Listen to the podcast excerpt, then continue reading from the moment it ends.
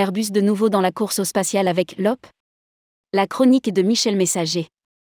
Airbus a choisi le bon moment pour dévoiler lors de la 38e édition du Salon Space Symposium qui se tenait du 17 au 20 avril 2023 à Colorado Springs, son nouveau concept de module orbital, l'OP. Rédigé par Michel Messager le mardi 25 avril 2023.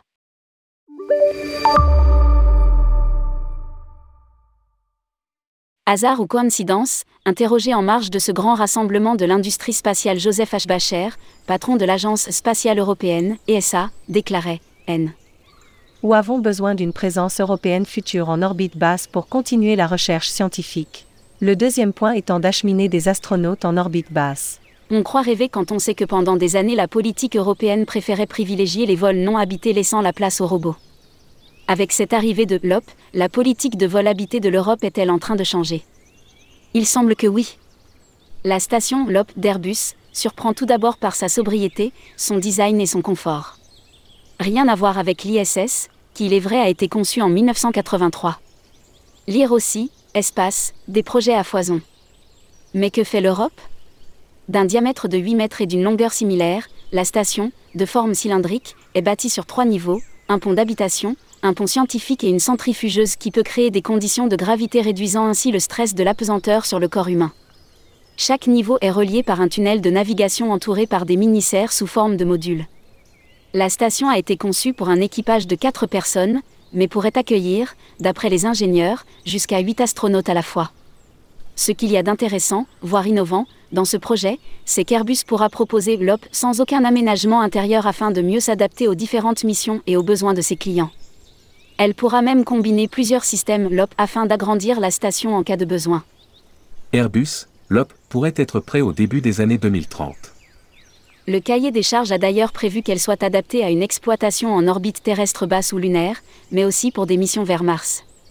Il faut bien préciser que LOP n'est pas à proprement dit une mini-station spatiale, car le module n'est pas, du moins pour le moment, motorisé et ne peut donc pas se maintenir en orbite ou effectuer des corrections de trajectoire mais ceci est relativement simple à modifier, par exemple par l'ajout de panneaux solaires. L'avenir nous dira si ce concept préfigure l'architecture d'une future station spatiale. En tout cas, l'avantage de l'OP est qu'il est conçu pour s'adapter à la prochaine génération de lanceurs super lourds qui peuvent envoyer un module entier en une seule pièce. De plus, il est immédiatement opérationnel une fois en orbite, prêt à accueillir des humains et des charges utiles. Lire aussi, vol habité, l'Europe spatiale semble enfin avoir compris, comme l'indique et le précise le communiqué d'Airbus. L'objectif a été de redéfinir l'habitat spatial pour l'exploration humaine. Ce système de module orbital polyvalent est conçu pour rendre les séjours de longue durée dans l'espace plus confortables et plus agréables pour ses occupants par rapport aux conditions de vie à bord de la Station spatiale internationale, qui ne sont pas des plus pratiques et des plus adaptées pendant que le développement économique de l'orbite basse terrestre s'amorce et que des stations spatiales privées commercialiseront leurs services à une grande variété d'utilisateurs, institutionnels, commerciaux, scientifiques et touristes, pour tout un tas d'usages d'ici peu de temps, sans aucun doute le LOP d'Airbus a donc une place à prendre sur ce créneau.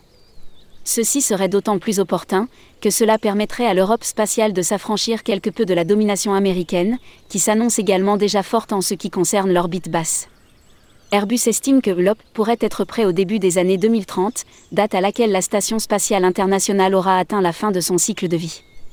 Michel Messager est directeur associé de Consultour, société de conseil travaillant pour une clientèle privée et institutionnelle dans les secteurs du tourisme.